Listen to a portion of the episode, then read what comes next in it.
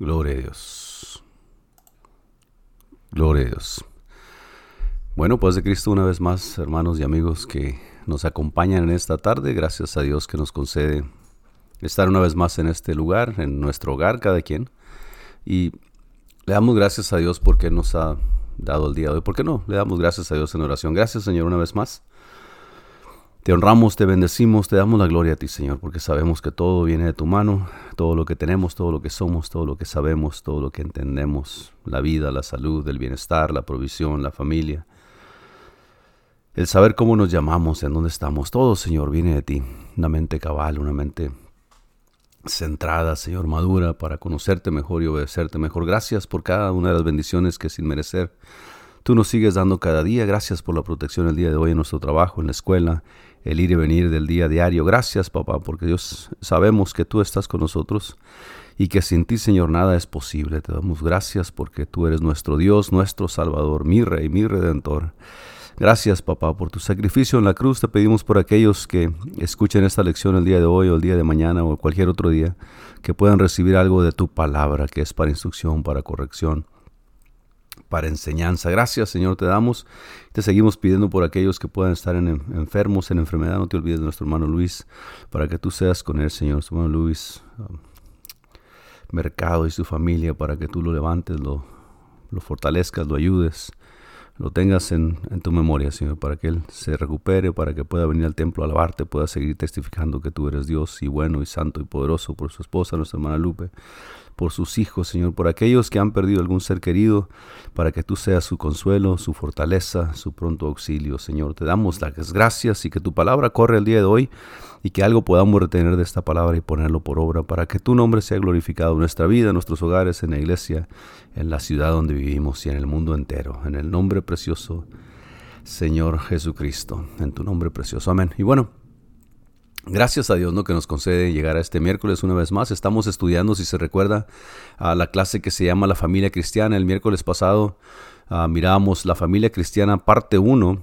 y hablábamos uh, en, en, Bueno, terminamos la lección el miércoles pasado y el, el, subtítulo de la lección era El orden divino en la vida hogareña, deberes conyugales. Y hablábamos el miércoles pasado acerca de cómo Dios ha establecido la autoridad Leíamos ahí en Colosenses 3, 18 y 19 que las casadas tienen que estar sujetas a sus maridos, como conviene en el Señor, y los maridos amar a vuestras mujeres y no seas ásperos con ella. Y bueno, aquí hablábamos el miércoles pasado acerca de los padres y hablábamos también un poquito acerca de los hijos, pero más de los padres como pareja, ¿no? Como el papá, la mamá, el hombre, la mujer. Y cómo Dios estableció uh, la cadena de autoridad espiritual dentro del hogar.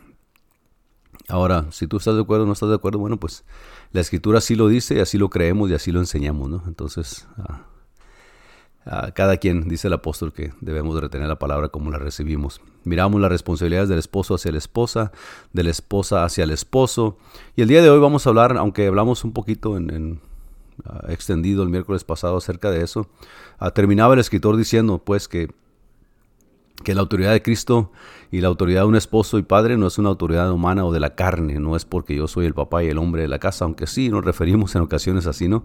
Pero acuérdense que la autoridad que recibimos viene de parte de Dios en ese orden espiritual del que estuvimos hablando. El día de hoy vamos a empezar esta clase, esta segunda parte de la, la familia cristiana, segunda parte es la lección número 37. Y vamos a estar hablando en esta ocasión acerca de las responsabilidades de los hijos, hacia los padres, ¿no? Y de los padres hacia los hijos. Y vamos a ver cómo es lo que, uh, lo que la palabra de Dios nos enseña a nosotros de cómo debemos de tratar a nuestros hijos, cómo nuestros hijos deben, o nosotros como hijos debemos de respetar y debemos de obedecer a nuestros padres. Esta escritura que viene aquí uh, la puso el escritor en dos, uh, en dos versiones, ¿no? Diferentes. Dice, la familia cristiana parte, segunda parte, la relación de padres e hijos. Uh, Colosenses 3:20 al 21 dice, Hijos, obedeced a vuestros padres en todo, porque esto agrada al Señor. Padres, no exasperéis a vuestros hijos para que no se desalientes. Otra versión en la Biblia ampliada dice, Hijos, obedezcan a sus padres en todo, porque esto es muy agradable a Dios. Padres, no provoquen o irriten a sus hijos, no sean duros con ellos o los molesten, que no sea que pierdan el ánimo, se vuelvan malhumorados, oscos y se sientan inferiores o frustrados, no quiebren su espíritu. Y bueno, esa segunda traducción está muy, el día de hoy, ¿no? Es como ah, se puede tomar de una forma diferente, pero yo creo que la parte correcta no sean duros con ellos, ah, no sea que pierdan el ánimo. La parte de la Reina Valera dice, pues no exasperéis a vuestros hijos para que no sea que se desalienten. Ah, para que no se desalienten, no exasperéis. Usted busque la traducción de exasperéis. Y bueno, es más o menos lo que ponen aquí abajo en la segunda traducción de la Biblia ampliada. Ahora, en esta, en esta escritura, Ah, nos habla el escritor eh, a los colosenses que los hijos debemos obedecer a nuestros padres en todo porque esto agrada al Señor. No solamente agrada al padre o a la madre cuando el hijo le obedece, pero esto agrada al Señor, a Cristo, a Jesús, a nuestro Dios. Y lo dice, padres, no exasperéis a vuestros hijos para que no se desalientes. En otras palabras, usted como padre, yo como padre, usted como madre, yo, los que son madres, tenemos que tratar a nuestros hijos de una forma correcta, de una forma educacional, de una forma a que ellos puedan obedecernos sabiendo que la autoridad que tenemos viene de parte de Dios, pero también no, la versión que leíamos aquí en, la Biblia empleada dice no molestéis para que ah, no provoquen o irriten a sus hijos, no sean duros con ellos o los molesten. Eso de que, de que los moleste no quiere decir, ah, ¿cómo está dando la no, sino que se enfaden de tanto escuchar ah, la, corrección exagerada en ocasiones o, tal vez anticuada en el asunto de que en ocasiones pues nuestros hijos ya crecieron y, y su parecer cambia y su físico cambia y su... su intelecto también cambia porque van madurando como maduramos todos nosotros y la gran mayoría de nosotros ya los adultos no nos gusta que nos trajen como niños. En ocasiones nuestros hijos pues crecen y queremos seguirlos tratando y hablarles y gritarles y decirles y tantas cosas como cuando eran niños chiquitos que apenas estaban aprendiendo y era necesario.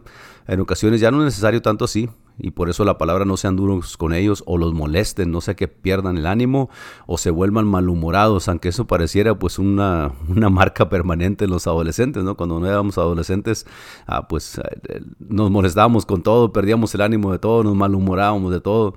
Pero bueno, aquí la, el hincapié es de que nosotros no provoquemos eso en nuestros hijos. No exasperéis, no los saques de su, de su cabal a los hijos por tanto amenaza, por tanta mala palabra, por tanto maltrato, por tanto exigencia en ocasiones, sino que hay que tratarlos. Ah, ah, para que ellos tengan ánimo voluntario, para que ellos ah, crezcan balanceados y, puedan llegar a madurar a ser hombres y mujeres adultos maduros, ¿no?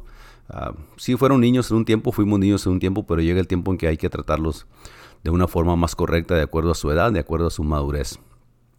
Entonces el escritor aquí dice, vamos a empezar a hablar, ah, número uno, la relación de padres e hijos. Los hijos, dice entonces el escritor, la relación de un niño con el Señor, o sea, hablando del niño con Dios, la relación de ese niño con Dios, ah, está en proporción directa con la obediencia que él dé a sus padres. El Señor vive y obra en y a través de la vida de un niño obediente, de un jovencito obediente, de un adolescente obediente. El niño que sabe hasta dónde puede llegar es librado de una carga pesada y de ahí se vuelve un niño feliz carga es ah, eh, vivir en desobediencia porque siempre está el temor al castigo. Y cuando nosotros vivimos en obediencia, bueno, pues no hay temor al castigo porque estamos obedeciendo lo que se exige de nosotros o se demanda de nosotros, ¿no? se puede aplicar al trabajo, se puede aplicar a la escuela, se puede aplicar mucho en la familia y sobre todo en la obediencia a Dios. Todo niño prueba la autoridad de sus padres para ver hasta dónde puede salirse con la suya. Y eso que usted ha tenido niños y yo hemos tenido niños pequeños, pues sabemos que los niños son buenos para probar la paciencia de los adultos, ¿no? Eh, dice, él puede sentirse bastante descontento en una situación en particular, donde su propia voluntad está en oposición con la de sus padres, que pareciera, bueno, que entre más pasan los niños de, de 2 a 3, 4, 5, 6, 7 años y luego la adolescencia, ah, pareciera que esto se marca muy, valga la redundancia, muy marcadamente, ¿no? Se mira muy obviamente. Pero en lo más profundo quiere saber que la autoridad de sus padres se mantiene firme para poder depender de la misma. Está interesante cómo el escritor escribe y cómo delinea, ¿no? delinea esta, esta responsabilidad de los padres, de que los hijos nos miran a nosotros como, como figura de autoridad, ¿sí? Ah, desde pequeñitos, pero en cuanto empiezan a madurar y empiezan a crecer y empiezan a, a entender ciertas cosas o a, a, explorar ciertas cosas. Ellos quieren saber que la autoridad en casa sigue siendo la autoridad. Y es trabajo de los niños. Y yo creo que así los, nos hizo Dios cuando estábamos chiquitos y así hizo a los niños del día de hoy. Es trabajo, pareciera que es trabajo de los niños. Es un trabajo acérrimo, ¿no? Estar probando a los padres, a ver con qué tanto se pueden salir con la suya, hasta dónde pueden llegar antes del castigo, cuánta paciencia le van a tener los padres, cuánta palabra de sus padres es firme y cuántas se cumplen las amenazas en ocasiones. Y deja ahí porque te voy a pegar. Y si lo vuelves a hacer, te voy a castigar. Y a la quinta, sexta, octava vez, pues apenas le, está uno ahí poniendo en un tiempo fuera o regañándolo, dando una nalgadilla, ¿no? A los niños a veces, y ellos, ellos le están midiendo, le, están. Tomando a ver qué tanto se toma para sacarlo de, sus, de sus cabales, ¿no? Para que reaccione. Pero acuérdese que no hay que esperar a que uno esté enojado para castigar o corregir, sino que hay que corregir cuando sea a tiempo. Ah, para que los hijos ah, sepan en dónde está puesta la autoridad en la casa. Y bueno, lo que dice el escritor aquí entonces es de que ellos pues tratan de salirse con la suya lo más que puedan, ¿no? A un joven o niño lleno del Espíritu Santo aún un joven o niño lleno del Espíritu Santo puede resentirse y hasta rebelarse contra la autoridad de sus padres, pero él se rebelaría aún con más frecuencia si faltara tal autoridad.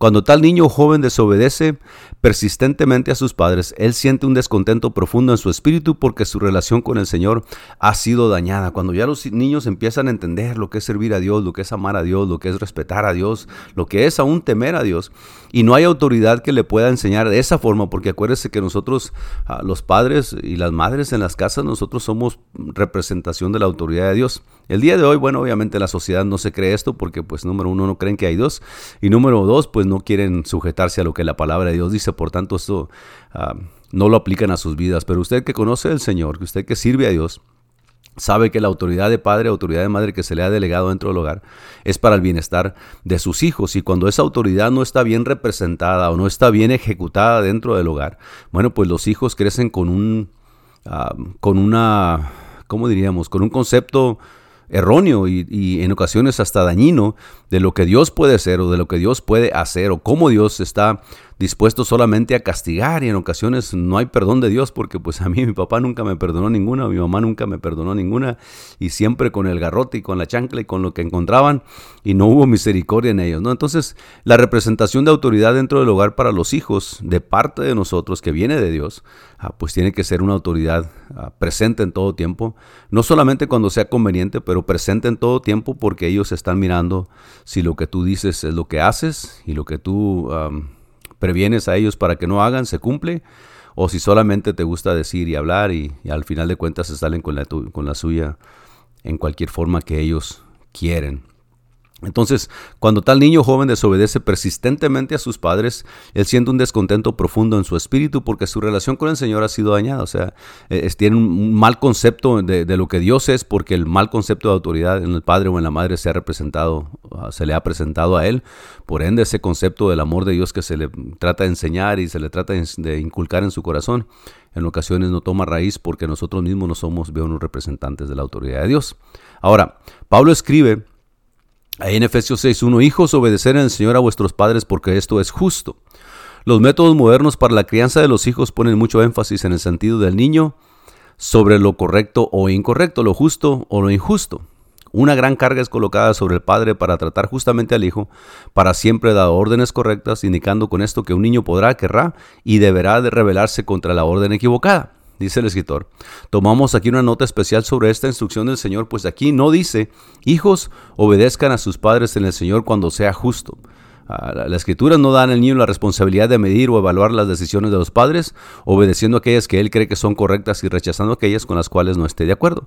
Dice, obedeced a vuestros padres porque esto es justo. No cuando piensen que es justo, ¿no? En ocasiones. La responsabilidad de decidir descansa en los padres de acuerdo con la escritura.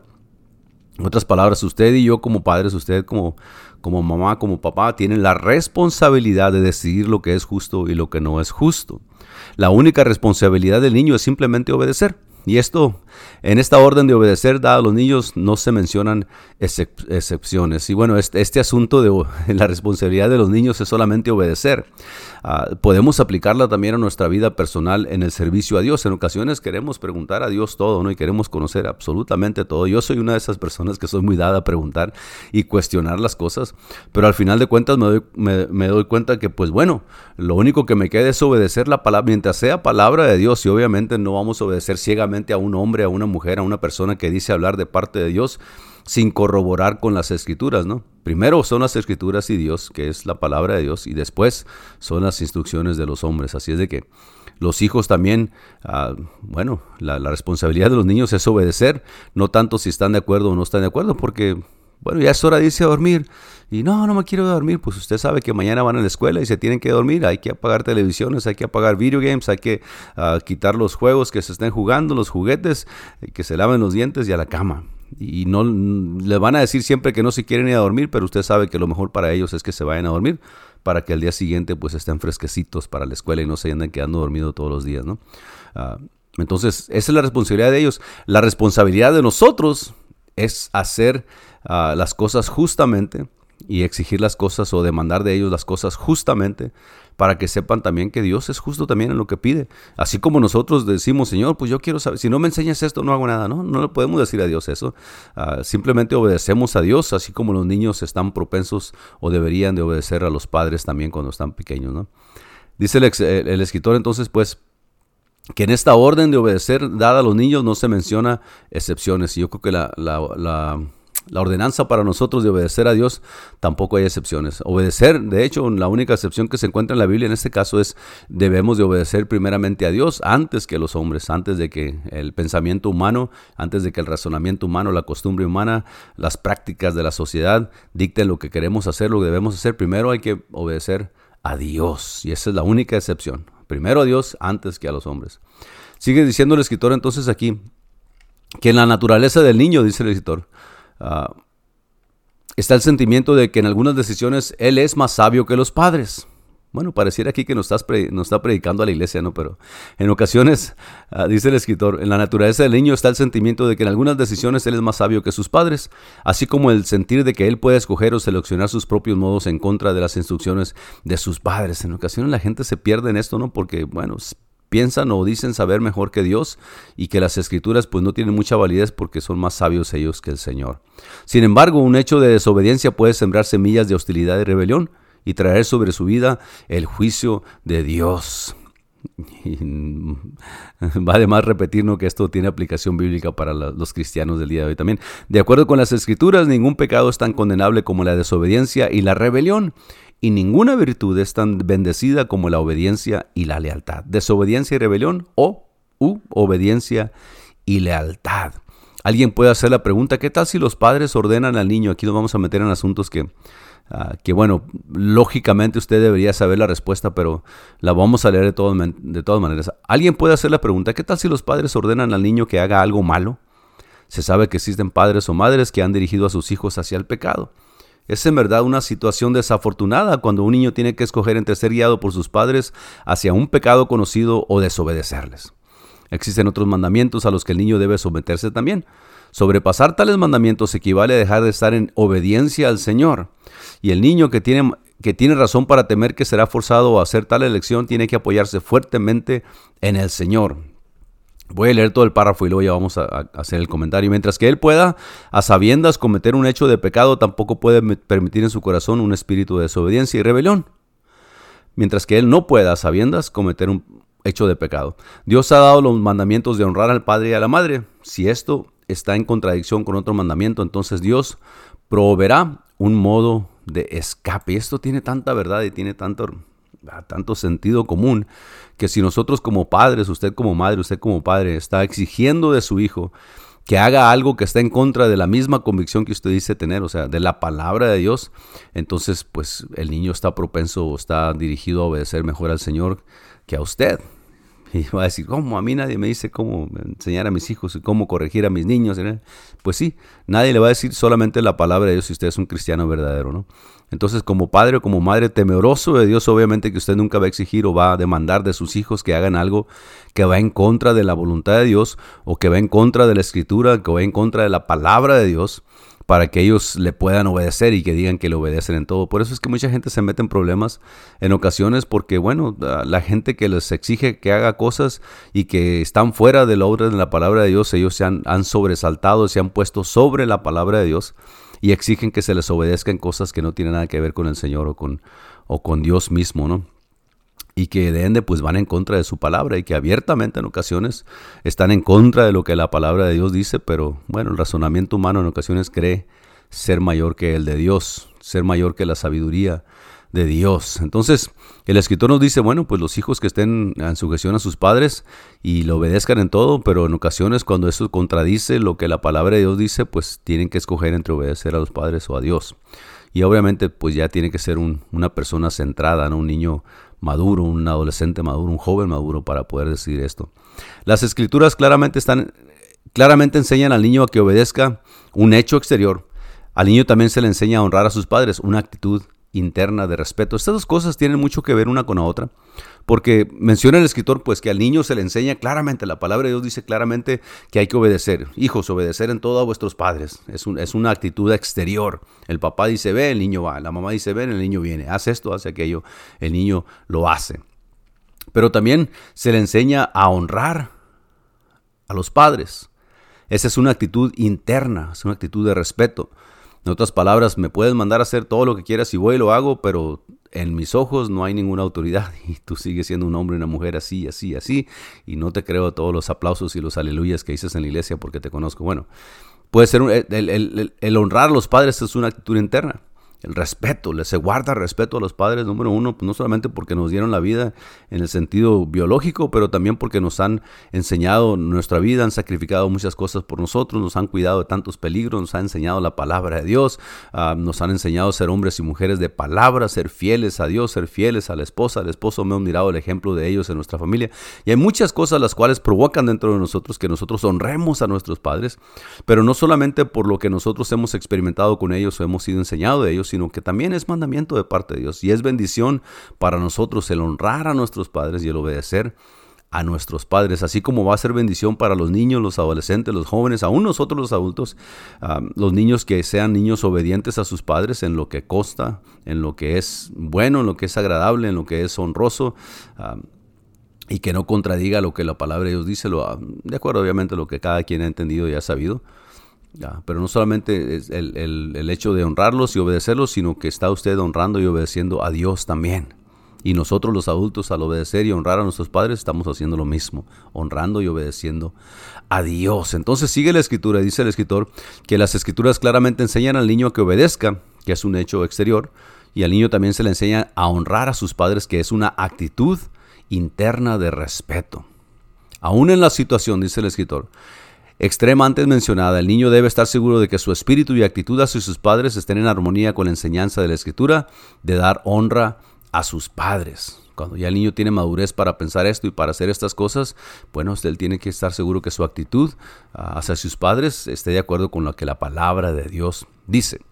Para un niño o joven, la obediencia hacia los padres puede aparecer como obediencia a la voluntad del hombre. Eso lo hablábamos al final ¿no? de la última clase, la clase pasada, la primera parte de esta clase, en donde la autoridad designada por Dios para el hombre no es autoridad carnal, no es, es una autoridad delegada de parte de Dios. Entonces se tiene que entender y se tiene que enseñar también a los hijos, que, a los jóvenes, a los niños, que la obediencia hacia los padres puede aparecer como obediencia a la voluntad del hombre. En realidad, dice el escritor, las escrituras enseñan que la obediencia a los padres es en esencia obediencia a Dios. La versión ampliada dice, niños, obedezcan a sus padres en el Señor como sus representantes.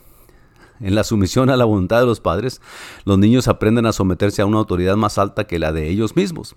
La sumisión a los padres es una escuela para la obediencia independiente y directa hacia Dios, que el niño tendrá que rendir cuando ya no viva bajo la autoridad de sus padres.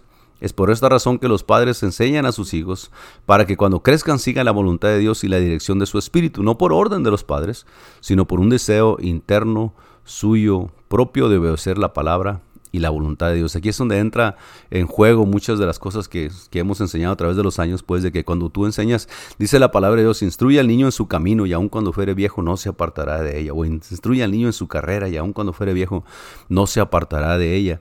Y aquí es una, es una moneda con dos caras, ¿no? Porque si tú enseñas al niño en su carrera, en su camino, ah, lo que está aprendiendo es lo que tú le estás enseñando, bien o mal. Si lo enseñas bien, pues por la gracia de Dios no se va a apartar de él cuando ya sea mayor. Si le enseñas mal, pues seguro que se va a seguir con esas malas influencias y ese mal pensamiento, ¿no? Cuando sea grande. Pero Aquí lo que está enseñando el escritor es que nos está diciendo, le está enseñando a los hijos, pues, de que el obedecer a los padres es obedecer a Dios, el enseñar a obedecer, tener respeto por la autoridad. Fíjese que esto ah, ha causado un problema muy grave dentro de las sociedades, no nomás en este país, pero alrededor del mundo, pero especialmente en este país. O sea, en los últimos años, 20, 30 años, la falta de autoridad en la casa, y no con esto de falta de autoridad usted tiene que entender, y yo sé que ella sabe, pero lo voy a repetir por si las dudas, la falta de autoridad no quiere decir que falta un hombre que golpee y que amenace y que, y que traiga y que lleve y que aviente y que grite y que patalee y que eso es autoridad o una mamá que sea igual. No, no estamos hablando de eso, estamos hablando de alguien que represente la autoridad de Dios dentro del hogar. Alguien que le pueda decir a los hijos, mira, esto que estás haciendo está mal porque no le agrada a Dios por esto y por esto, porque su palabra dice esto y esto y esto y te vas a perder de esta bendición y de aquella bendición por falta, por seguir desobediente o porque pues, estás haciendo esto incorrecto, porque no, a Dios no le agrada que hagas esto y a mí tampoco me agrada. Y dar, em, empezar, hace falta, ha hecho falta dentro de los hogares por mucho tiempo uh, la, la la imagen de autoridad, no representación de autoridad dentro de los hogares. Y por ende los niños salen a la escuela de, de chiquitos, ahora los mandan a los 3, 4 años a la escuela y van a la escuela y pues son niños desobedientes desde el principio, son niños que empiezan a causar problemas, que no se quieren sujetar a los maestros, que no pueden obedecer órdenes de nadie porque bueno, traen el problema de que en casa tampoco obedecen a nadie y que en casa pues hacen lo que les pega la gana con la gente y van y a la escuela, empiezan de chiquitos 3, 4 años y empiezan a hacer lo mismo dentro de las escuelas, en su salón de clases, son desobedientes, son altivos, son ah, irrespetuosos y pasan a primero, segundo, tercero, cuarto, quinto año y se van mientras no haya una, una imagen de autoridad, ah, una figura de autoridad en sus vidas, pues van a batallar mucho porque siempre van a estar dándole contra cualquier autoridad que se presente y por ende pues van a tener mucha dificultad en poder obedecer órdenes, en poder seguir las instrucciones ah, y, al final pues bueno van a empezar a cosechar ah, lo que se cosecha con la desobediencia, ¿no? no solamente a Dios pero también dentro de la sociedad, dentro de la familia. Ah, lo digo esto con mucho cuidado porque pues yo sé que hay gente que ha crecido sin papá y sin mamá y sin embargo Dios ha tenido misericordia a través de sus abuelos, de sus tíos, de sus primos, de sus hermanos mayores y por la gracia de Dios pues han sido hombres y mujeres de productivos, honrosos dentro de la, de la sociedad y gloria a Dios por ellos, ¿no? Temerosos de Dios. Así de que gracias a Dios por la gente que se, que se preocupa por los hijos que no han tenido sus padres, ya sea que falten los dos o le falte uno, que siempre hay alguien que les enseñe acerca de la autoridad y por ende, pues bien, todas las bendiciones que vienen después de ahí que vamos a entrar un poquito acerca de esto. Entonces dice el escritor pues que aprender a obedecer es una ley básica de la vida espiritual. La autoridad de Dios muchas veces viene a nuestras vidas a través de la autoridad humana.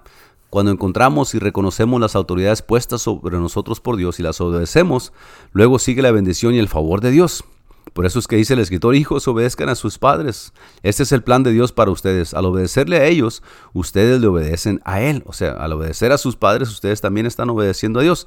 Así conocerán ustedes la presencia y la bendición de Dios en sus vidas. Un niño obediente, un chamaquito obediente. Y como estamos hablando acerca de los hijos, de los hermanos en la iglesia, de la familia cristiana, bueno, pues los niños que empiezan a aprender la obediencia desde pequeñitos se convierten en intermedios temerosos de Dios, obedientes a sus padres. Por ende, no les es muy difícil obedecer al pastor y no les es menos difícil obedecerle a Dios. Se transforman en unos jóvenes que empiezan a madurar, a encontrar su propia personalidad, su libertad, empiezan a su independencia, pero aún dentro de, esa independencia todavía el temor y la obediencia a Dios y a sus padres están todavía presente y firme y por eso Dios los bendice y por eso Dios hace cosas grandes con ellos también. Ahora, la parte número dos, la parte número uno es para los hijos, ¿no? Que hay que obedecer a los padres, que hay que honrarlos en todo, y hay que ah, estar atentos a ellos, obedeciéndole a ellos, obedeces a Dios. Pero también a nosotros los padres, a usted y a mí que somos padres, también la palabra de Dios nos instruye mucho y nos deja saber cuál es el plan de Dios para nosotros como padres, como madres, ¿no? Dice el escritor, los padres, punto número dos. Podríamos resumir las órdenes del apóstol en estas tres palabras. A los padres, tres palabras, amor, disciplina y enseñanza. Amor, disciplina y enseñanza. Dice el escritor, este bosquejo sencillo de la responsabilidad de los padres está modelado sobre la manera en que trata Dios a los niños. Una de las necesidades más urgentes hoy en los hogares cristianos es que los padres, especialmente los hombres, reconozcan sus responsabilidades y autoridad dadas por Dios con relación a sus hijos.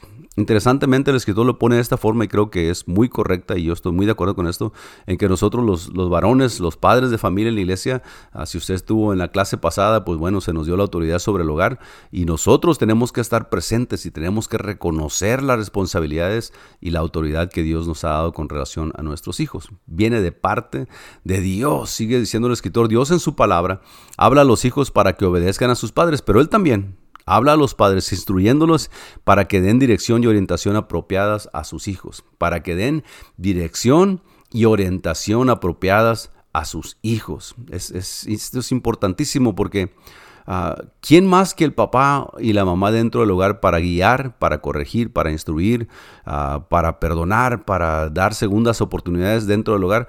Los, el papá y la mamá, el padre y la madre, los, los, los jefes de hogar, el papá que lleva la batuta ahí, que es el, es, si pudiéramos decir, en cierta forma representativa, obviamente, el sacerdote de la casa, ¿no? Ahorita vamos a ver por qué es esa alusión. Entonces, ¿quién más que, papá para, para, enseñar lo que es autoridad ah, dentro del hogar y, para cuando ellos salgan del hogar y se encuentren con la autoridad, tengan el respeto debido? Mucha gente se mete en problemas con la, si puedo decirlo así, con la policía en ocasiones por la falta de reverencia, por la falta de, de reconocimiento y en ocasiones falta de sujeción y obediencia a la autoridad.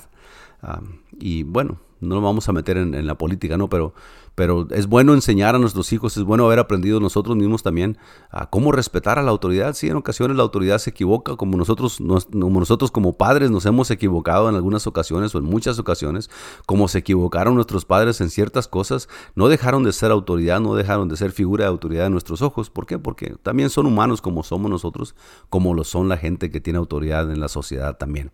Entonces, Dice, cuando Dios da, responsabilidades, también da la autoridad para que se puedan cumplir. Dios nos dio la responsabilidad como jefes del hogar, ah, como jefes de familia, usted varón, entonces también le da autoridad para que usted cumpla con lo que Dios le ha ordenado. No solamente lo deja a la deriva, si no tiene, si usted diga, pues es que yo nunca he sido papá, bueno, pues es que nunca nacimos papá, nacimos hijos.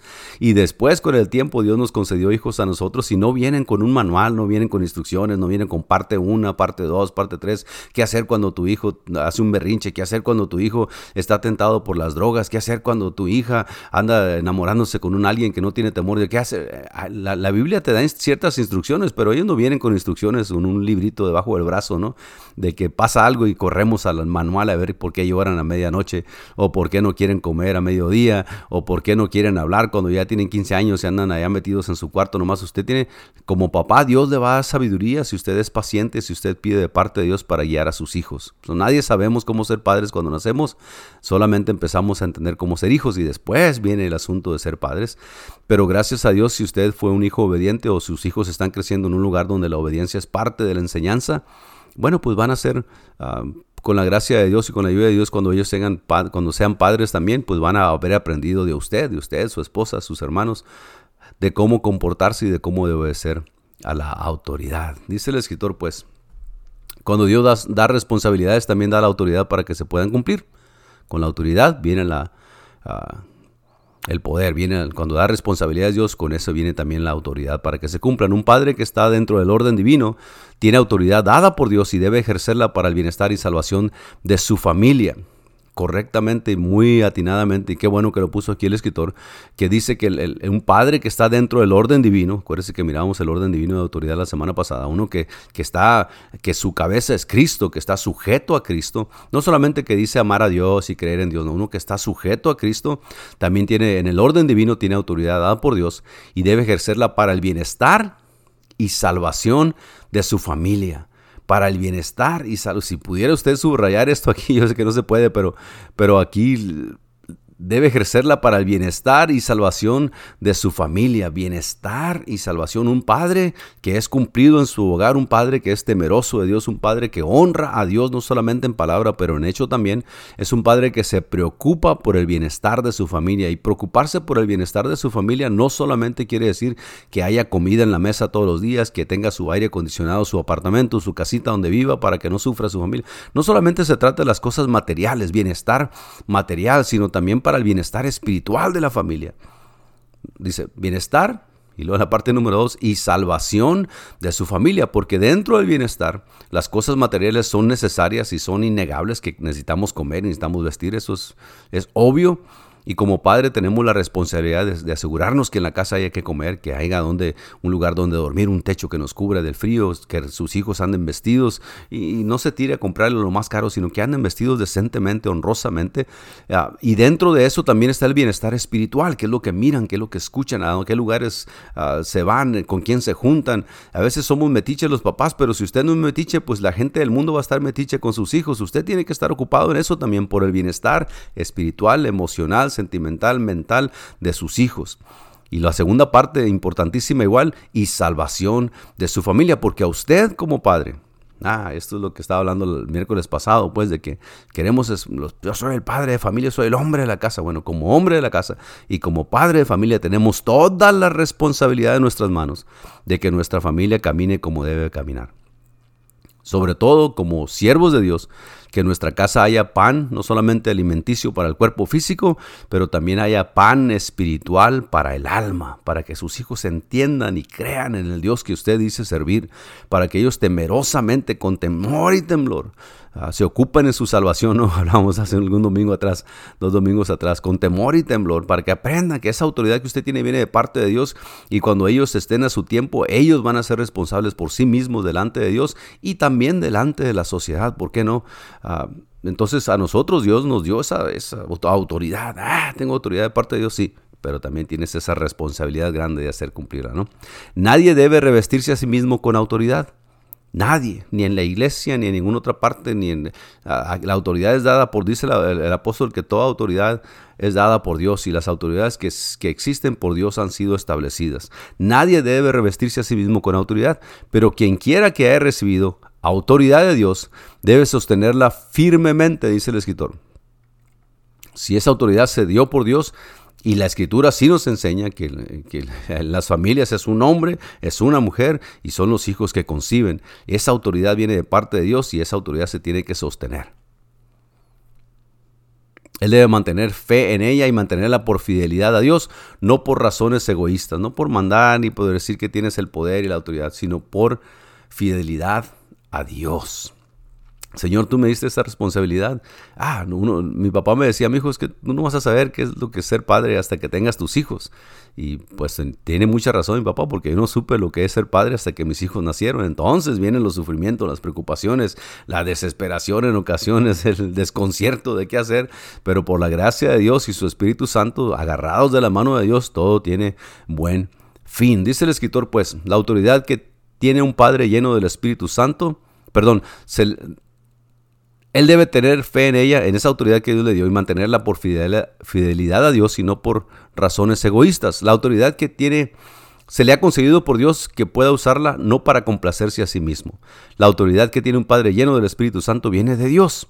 Para serle fiel ante Dios, Él debe cumplir sus deberes y responsabilidades hacia sus hijos. El apóstol nos dice que el que no provee para los suyos, para los de su casa, es peor que un incrédulo. Y no está hablando solamente del pan y de la comida y del techo, está hablando del alimento espiritual también. ¿Qué sucede, dice el escritor, cuando los padres toman decisiones erróneas o dan malas instrucciones a sus hijos?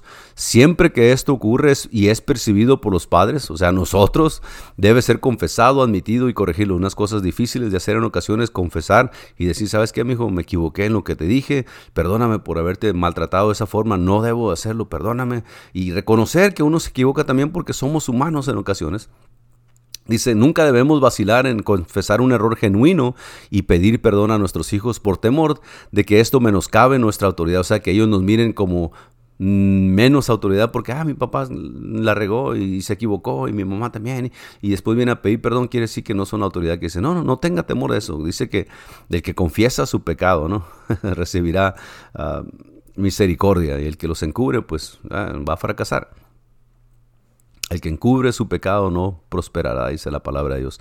Y es bueno, es bueno que nuestros hijos sepan que somos humanos y que en ocasiones pues nuestra palabra no es fiel siempre en, cuestión de exactitud y que tendemos a equivocarnos y cuando eso ocurre, honestamente, pues hay que pedir perdón también cuando se ocupe, no que sea necesario.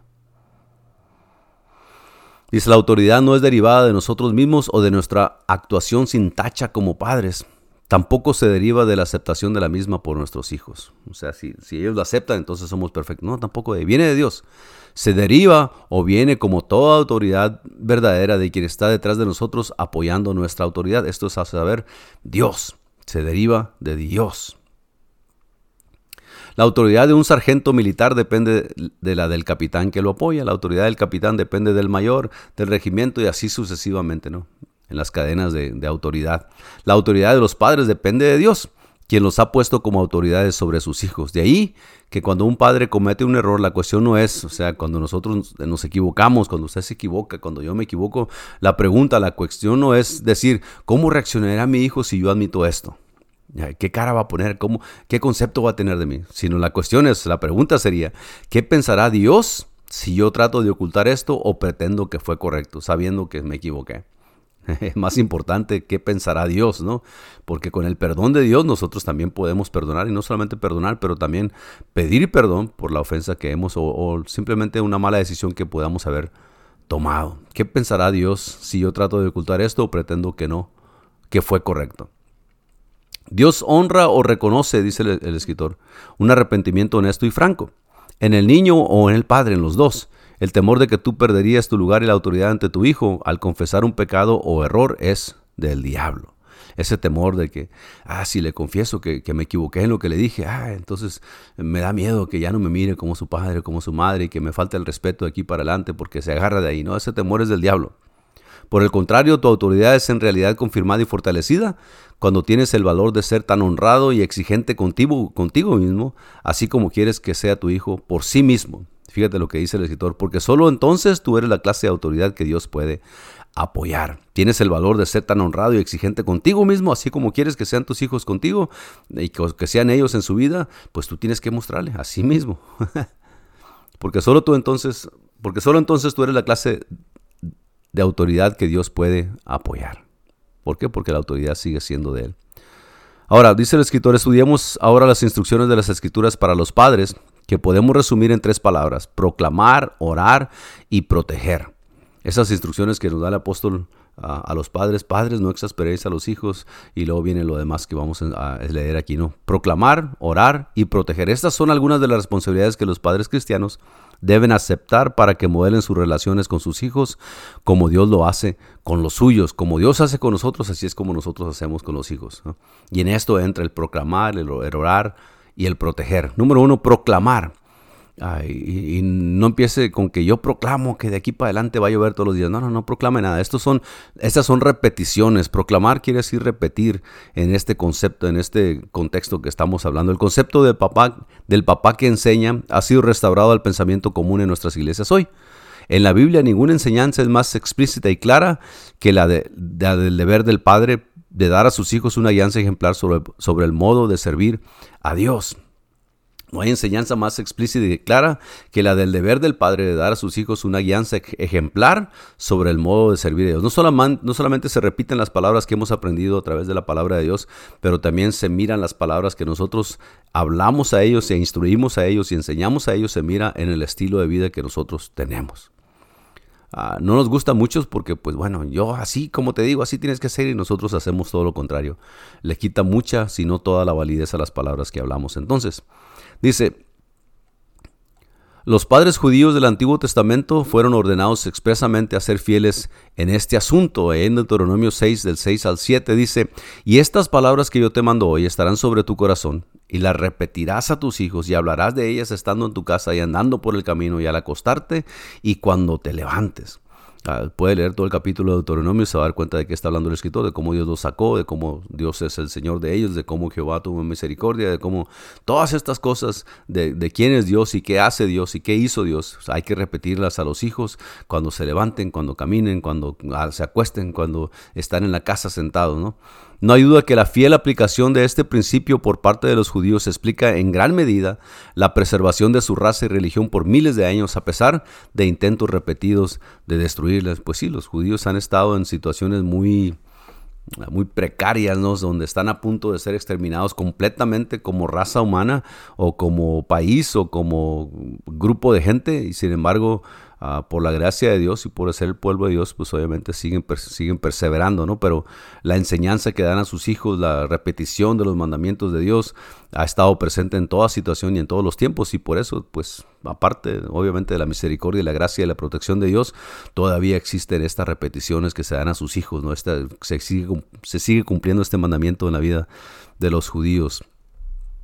Ah, dice el escritor, hoy se, necesita desesperadamente la enseñanza de la Biblia para salvaguardar y fortalecer las enseñanzas y prédicas del pastor en el púlpito. Qué gran impacto, dice el escritor. Se produce en los niños y en los jóvenes cuando ven la fidelidad de los padres uniéndose con el pastor para proclamar la palabra de Dios. Nuestros hogares necesitan ser centros de aprendizaje para estudiar y practicar los principios delineados en las escrituras acerca del vivir devotamente, o sea, fieles a la palabra, a las instrucciones del pastor, a las instrucciones de la Biblia. Mientras que los padres puedan ser tentados a sentir que esto es totalmente trabajo del ministro o de la escuela dominical, las escrituras permanecen claras respecto a esta verdad. O sea, que nosotros somos los encargados de eso, ¿no? Qué bendiciones, dice, tiene Dios en reserva para el hogar donde el Padre lee consistentemente de la palabra a su familia y le guía por sendas espirituales. No existe sustituto que moldee tan efectivamente las vidas jóvenes y las influencie tanto a seguir las leyes de Dios, porque la gente que habla en la iglesia, la gente que habla en el Facebook, la gente que habla en la televisión y en el radio y en todas partes que se escucha, esa gente no vive dentro de su hogar. Usted, su esposa, sus hijos viven dentro de ese hogar donde ahí comen juntos, ahí duermen juntos, ahí se sientan juntos a platicar, ahí llegan todos después del trabajo, de la escuela y los conocen a ustedes mejores que nadie. Entonces, cuando la palabra viene de alguien que representa autoridad dentro del hogar y no solamente viene la palabra, sino el ejemplo con su vida, con el estilo de vida, en lo que obedece, en lo que hace, en lo que pide, en lo que ora, en lo que enseña, entonces esa enseñanza de autoridad tiene un impacto tremendísimo. ¿no? Los niños, los hijos pueden creerle a usted que Dios es grande porque usted dice que Dios es grande y cuando se le cae la casa y cuando se acaba el trabajo y cuando no hay para comer, usted sigue confiando que Dios es grande, que Dios es proveedor, que Dios es fiel. Y aún como dijeron aquellos, ¿no? si Dios quiere hacer con nosotros, que lo haga. Y si no lo hace, todavía no, no vamos a honrar al mundo, vamos a seguir honrando a Dios. Así es de que es, es un No hay sustituto pues que, pueda moldear la vida de los jóvenes y, tenga tanta influencia sobre ellos que, ah, que usted siga las leyes de Dios y que se las enseñe con el ejemplo. Proclamar entonces es eso, repetir las palabras, enseñarles la palabra de Dios, que aprendan versículos bíblicos, que sepan ah, que en la palabra de Dios y que Dios en su palabra tiene para ellos promesas y que tiene el, alivio a su corazón y que tiene el perdón para sus ah, pecados y que tiene restauración para su alma y que tiene contestación a mil preguntas todavía que aunque no podemos entender todo, pero que tiene respuestas a lo que nuestro corazón en ocasiones quiere saber también. Ah, número dos, orar la, dos de las tres cosas que estábamos mencionando, las oraciones de los padres, y esto pues para usted y para mí deberían ser obvios, especialmente para aquellos de nosotros que por la gracia de Dios tuvimos un papá o tenemos un papá o tuvimos una mamá o tiene una mamá que ora por usted todavía. Ustedes jóvenes, ustedes intermedios, niños, que sus padres oran por ustedes todos los días cuando salen a la escuela y le piden la bendición y la protección de Dios. Y cuando ustedes no saben, su mamá y su papá están orando por ustedes para que Dios los proteja, que los deje crecer sanamente, que ustedes puedan conocer el amor de Dios y cuando a su tiempo ah, llegue la madurez a su corazón, ustedes puedan decidir servirle a ese Dios que sirven sus padres. Ah, de, de, niños, por lo regular, no nos damos cuenta qué tanto efecto van a tener esas oraciones en nuestras vidas, pero para los que ya estamos mayores, como usted y yo, los que ya tenemos tiempo, ya tenemos millas corridas en esta vida, sabemos que las oraciones de papá y de mamá ah, cómo han tenido influencia en, lo que, en nuestras decisiones que hemos tenido, pero sobre todo cómo han ellos ah, intercedido por nosotros delante de Dios para que Dios, si nosotros nos hemos desviado en alguna ocasión, que la mayoría de nosotros lo hicimos, ah, el Señor tuvo misericordia también por las oraciones de nuestros padres, porque ellos instruyeron en nuestro corazón, inculcaron la palabra de Dios en nuestras vidas, se preocuparon por nosotros desde nuestra, ah, desde nuestra infancia y hasta el día de hoy todavía siguen orando por nosotros, aun cuando nosotros ya estamos orando por nuestros hijos y los hijos de nuestros hijos. Ah, pero nomás para que sepan ustedes qué tanto peso tienen las oraciones de los padres. A ustedes, jovencitos, intermedios, ah, juniors, Las oraciones de los padres, de su papá, de su mamá, ah, nunca van a caer vacías a la tierra porque Dios ah, escucha a ellos que les sirven fielmente y por ende la bendición todavía, ah, todavía los alcanza a ustedes por la fidelidad de papá y de mamá. Ahora, las oraciones, dice el escritor, las oraciones de los padres parecen tener un poder especial con Dios en los tribunales del cielo. Job ofreció sacrificios tempranos por las mañanas por cada uno de sus hijos. Y Satanás le preguntó a Dios, ¿no le has cercado alrededor y a él y a toda su casa y a todo lo que tiene? Sea, por eso te sirve, porque le cuidas todo. Pero déjeme decirle que el día de hoy, especialmente en esta pandemia, mucha gente ha perdido muchos seres queridos y, no podemos negar que Dios todavía sigue siendo Dios y poderoso y fuerte y que Él sigue haciendo su voluntad. nosotros quisiéramos respuesta inmediata de todo lo que está pasando, pero déjeme decirle que las oraciones de los padres todavía tienen poder, las oraciones de las madres todavía tienen poder. Dice que las oraciones del justo obrando eficazmente pueden mucho. Así es de que el deseo de papá y de mamá que sirve a Dios con temor y temblor y que son obedientes ellos también a la palabra de Dios y a Cristo mismo, pues sus oraciones también tienen peso, ¿no? Jesús nos enseñó a orar unos por otros. Cuando el ángel destructor, dice el escritor, pasó a través de la tierra de Egipto en el tiempo de Moisés, todo hogar donde el jefe de la casa había rociado sangre, en los marcos de la puerta fue protegido. O sea, la obediencia del jefe del hogar en, sacrificar ese cordero y poner esa sangre en, los dinteles de la puerta, dice, fue protegido, protegió su hogar porque fue obediente a Dios. El mandamiento divino fue una oveja por cada casa. Y el Padre que protegió a su familia con la sangre de la oveja es un tipo perfecto y hermoso del Padre del Nuevo Testamento que mantiene a su familia bajo la sangre de Cristo con sus oraciones e intercesiones. Hermano y hermana, el que usted ore por sus hijos y no mire resultados inmediatos no quiere decir que no esté algo preparado para ellos o que Dios haga oídos sordos a sus oraciones. Ah, simplemente que el tiempo ah, y la decisión de sus hijos al final va a traer la bendición de Dios sobre sus vidas también. Y por la gracia de Dios y por las oraciones de los padres, muchos de nosotros aquí estamos en este tiempo, en este día. Dice el escritor, este tipo de padre es, es como un sacerdote para su familia. El primer ministerio de un sacerdote es hablar al pueblo por Dios y luego hablar a Dios por su pueblo. En otras palabras, usted le habla a sus hijos de Dios, les enseña de Dios y después le habla a Dios de sus hijos también en, intercesión, en, súplica, en ruego. El Señor le dijo a Oseas que debido a que ya no eran sacerdotes para él, él se olvidaría de sus hijos. Y, lo triste de nuestro país, dice el escritor, es que ha creado o formado una generación de niños olvidados de Dios porque sus padres han descuidado sus responsabilidades en este asunto. Y dije, ah, esto, esto tiene mucho peso en el día de hoy. Tú que eres cristiano, tú que que, dices servir a Dios, que dices creer en Dios, no solamente creer en Dios, que dices servir a Dios, porque mucha gente cree a Dios pero no le quiere servir. Tú que crees a Dios y que obedeces y que sirves a Dios, Ah, no puedes tú estar cultivando o estar ah, ah, criando una generación que viene después de ti a niños olvidados de Dios, porque déjame decirte que los padres se olvidan de Dios, por ende los hijos ya no crecen en un ambiente temeroso a Dios, en un ambiente que busca servir a Dios, en una familia en donde se honra primero a Dios y después, si la sociedad está de acuerdo con Dios o no, se obedecen las leyes y si no, la obediencia todavía es a Dios primeramente. Y tú como, como padre, como jefe del hogar, wow, qué responsabilidad tan grande tienes de que si tú conoces de la palabra y entiendes lo que Dios habla y lo que Dios demanda de ti, y tú estás enseñando todo lo contrario a tus hijos, a tus hijas, a tus nietos, a tus, a tus familiares, entonces mucha responsabilidad va a ser demandada de ti también. Lo pone de esta forma el escritor. Lo triste de nuestro país hoy es que ha creado, formado una generación de niños olvidados de Dios porque sus padres han descuidado sus responsabilidades en este asunto. ¿Cuál responsabilidad? ¿Cuál asunto? Bueno, de instruir a sus hijos en la palabra de Dios, de darles el testimonio con su vida personal de cómo vivir como cristianos, como hombres, como padres cristianos. El asunto de la televisión y el internet ha torcido mucho, ha tejiversado, ha distorsionado las responsabilidades del padre como cristiano. A todo el mundo quiere ser un papá cool, todo el mundo quiere que sus hijos le, aplaudan todo el tiempo, todo el mundo quiere estar en paz todo el tiempo. Ah, para no estar renegando y para no batallar, pues hay que hagan lo que quieran. Y que vamos a ir para ahí, pues vayan para ahí. Que nos vamos a vestir así, pues vistas y así. Que vamos a tomar eso, pues tomes eso. Al cabo que no es para tanto, ¿no? Cuando la escritura nos dice claramente que no. Va a pasar una generación y la generación que sigue, como le pasaba al pueblo de Israel, ponte a leer las historias de los reyes y las historias del pueblo de Israel, y vas a mirar que cuando un rey servía a Dios, y si podemos poner ahí entre comillas, ese rey eres tú, el rey del hogar, el jefe del hogar. Cuando un rey en el pueblo de Israel servía y temía a Dios, todo el pueblo temía y servía a Dios y Dios bendecía y protegía y prosperaba al pueblo de Israel.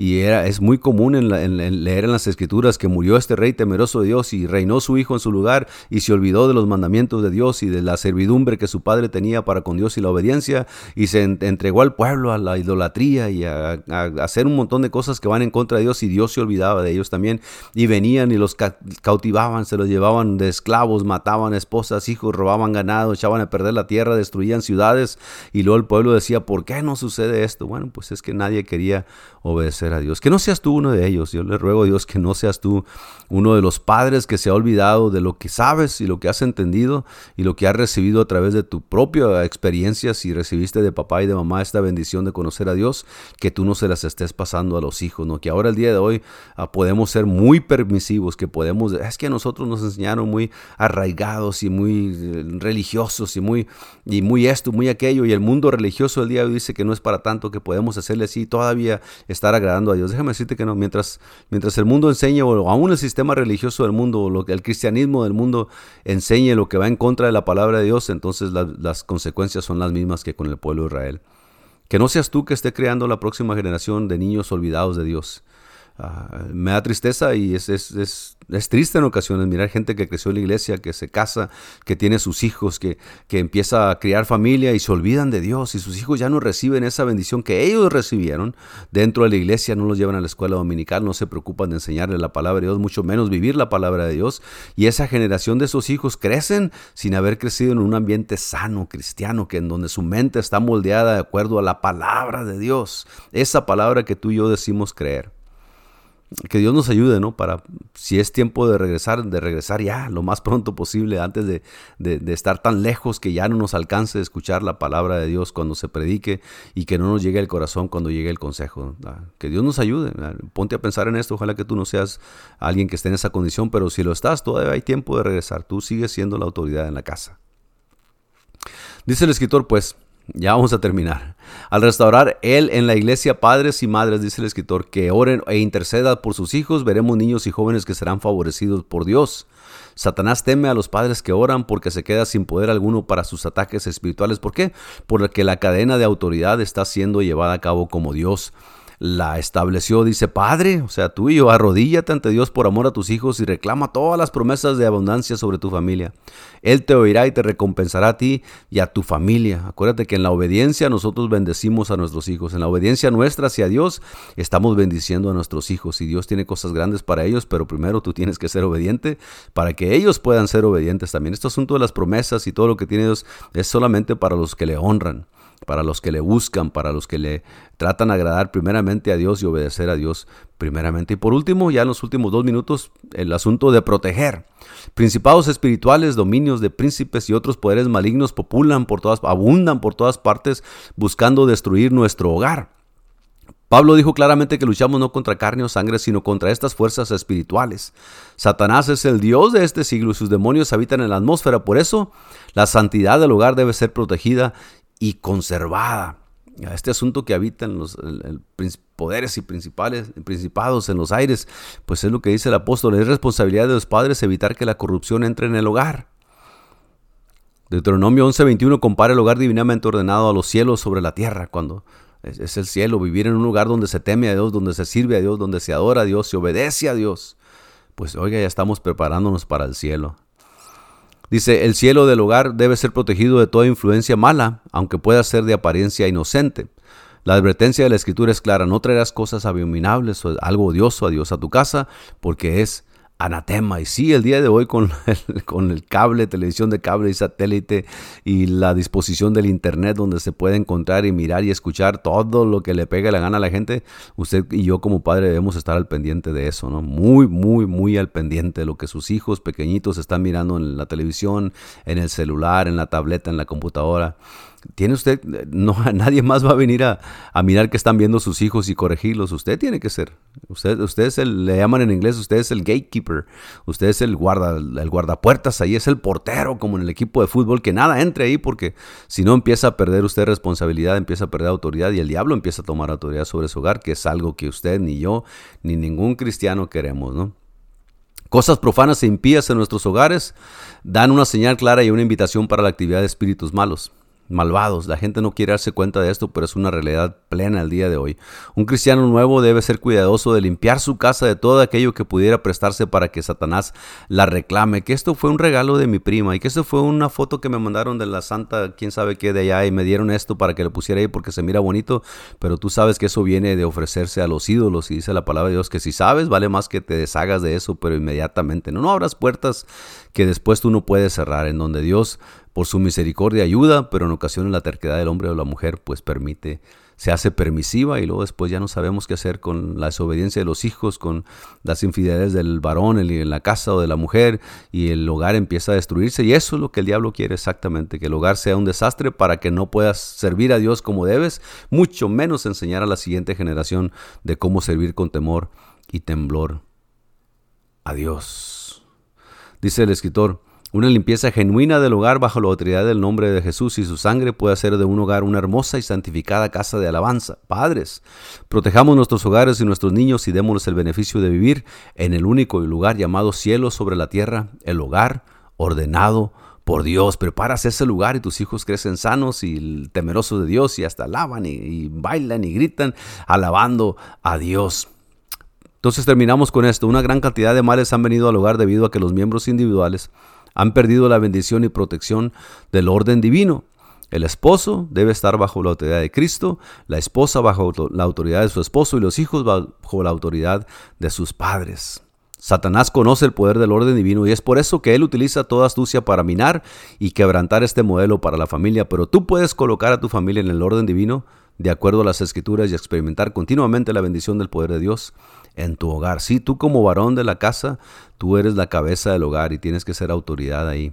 Ah, pero es que mi esposa es bien aventada, yo soy muy tímido. No, no, usted tiene que sacar la cara por su familia. Usted, Dios a usted como varón le va a demandar todo lo que sucede en su hogar y todo lo que hizo y lo que no hizo, ¿no? Así es de que póngase las pilas, como dicen por ahí, pida al Espíritu Santo que le ayude, que lo guíe, que lo llene, que le dé autoridad, que le dé firmeza, convicción, que sea hombre de palabra, hombre de convicción, que usted pueda orar por sus hijos sin temor para que Dios los proteja y los guarde, pero también para instruirlos, corregirlos, amonestarlos y también para representar esa autoridad con sus acciones y su ejemplo. Y bueno, esta fue la clase número 37, la familia cristiana segunda parte, Dios les pague por su atención. El próximo miércoles estaremos mirando esta lección número 38, relaciones personales, aprendiendo a relacionarnos y asociarnos con los demás. Para ti que no, para ti que no has decidido servir al Señor todavía, estás escuchando estas clases, esas clases también son para ti. Dios tiene un orden espiritual, pero acuérdate que eso es para los hijos de Dios y tú puedes pasar Ah, de vida, de muerte a vida, como dice el Señor, de la oscuridad a la luz, si tú tan solo crees en el Señor Jesús como Señor y Salvador y te bautizas en su nombre, Dios te va a llenar del Espíritu Santo. Y claro, esto pues ayuda mucho a tu familia, ayuda a tus hijos, pero tú tienes que ser el ejemplo para ellos primeramente. Así es de que el Señor siga trayendo convicción a tu corazón y decídete, porque el tiempo se acorta, ¿no? Ah, si es un año o mil años o cien años o diez meses, el Señor va a venir. El tiempo en nosotros en la tierra es corto. Así es de que no nos podemos actar de que el Señor, ah, aunque no venga en mil años, de todos modos a mí no me importa. Ah, me voy a esperar hasta el día de la tribulación. Bueno, es una mentira bien grande que todo el mundo quiere vender el día de hoy porque todo el mundo quiere saber qué viene. Pero por la gracia de Dios, si tú crees, si te bautizas, si el Señor te llena con su Espíritu Santo, cuando Él venga por su iglesia, tú no vas a tener que pasar por estas situaciones que vienen al mundo que no tiene temor de Dios. Gracias a Dios por su atención. Ah, los esperamos el viernes en la iglesia de 7 a 8, en la 218 al norte de la 15 y Stuart. El sábado el programa radial La Voz Apostólica de 7 a 8 y el domingo servicio también en vivo en la, en la iglesia de 5 a 6 de la tarde. Hay lugar para ti todavía, está abierta las puertas y seguimos cumpliendo con los reglamentos y los requisitos uh, de salubridad, de salud, uh, su máscara, su temperatura antes de entrar y lugares separados para las familias. ¿no? Te esperamos que el Señor te bendiga y Dios te pague por tu atención y los amamos en el nombre del Señor. Sígase cuidando y sea prudente en lo que haga y lo que diga. Dios les bendiga.